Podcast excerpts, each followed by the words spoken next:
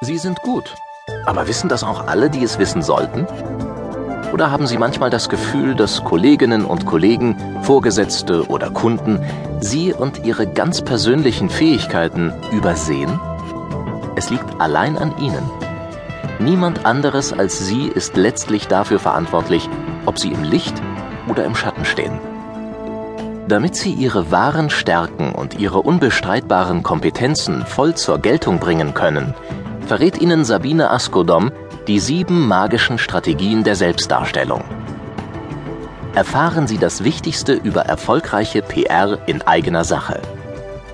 Auf dem Weg zur verdienten Anerkennung Ihrer Persönlichkeit und Ihrer Leistungen gibt es leider kaum bequeme Abkürzungen. Dafür können Sie überall und jederzeit losgehen. Und der Erfolg winkt nicht erst am Ende der Reise, sondern schon unterwegs. Leistung muss sich wieder lohnen, sagt nicht nur die FDP. Gutes Geld für gute Arbeit, sagt nicht nur der DGB. Dem Tüchtigen ist diese Welt nicht stumm, sagte Goethe. Schön wär's. Doch leider arbeiten viele Menschen hart, ohne dafür die verdiente Anerkennung zu bekommen. Firmen, die noch vor zwei Jahren Hymnen auf den Wert ihrer Mitarbeiter gesungen haben, entsorgen heute ihr Humankapital bei der Bundesagentur für Arbeit. Stütze kassieren längst nicht mehr nur die schlecht ausgebildeten, weniger produktiven oder leistungsunwilligen Arbeitnehmer. Heute stehen auch viele hochqualifizierte, motivierte und gestern noch sehr erfolgreiche Menschen auf der Straße.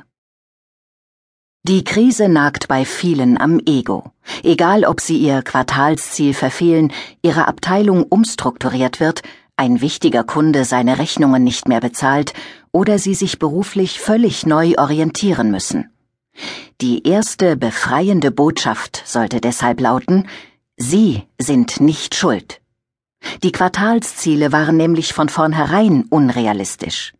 Die Abteilung wird nicht umstrukturiert, damit man sie endlich los wird.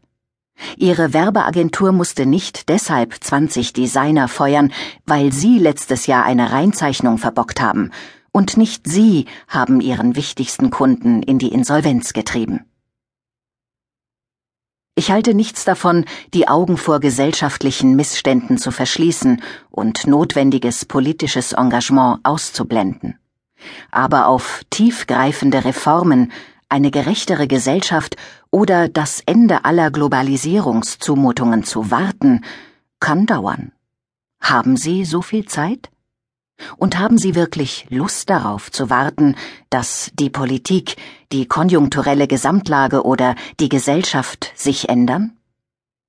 Denken Sie an das chinesische Schriftzeichen für Krise, das aus dem Zeichen für Gefahr, aber auch dem für Chance besteht. Nutzen Sie schwierige Zeiten für einen Neuanfang. Gerade in wirtschaftlich weniger rosigen Zeiten wird Ihnen nichts anderes übrig bleiben, als Ihr Schicksal in die eigene Hand zu nehmen. Mehr denn je gehört dabei das vernehmliche Klappern zum Handwerk. Wenn Bescheidenheit das Gegenteil von plumpem oder eitlem Auftrumpfen ist, dann mag sie ja eine Zier sein, aber falsche Bescheidenheit ist eine Erfolgsbremse erster Güte und erwiesenermaßen der Karrierekiller Nummer eins.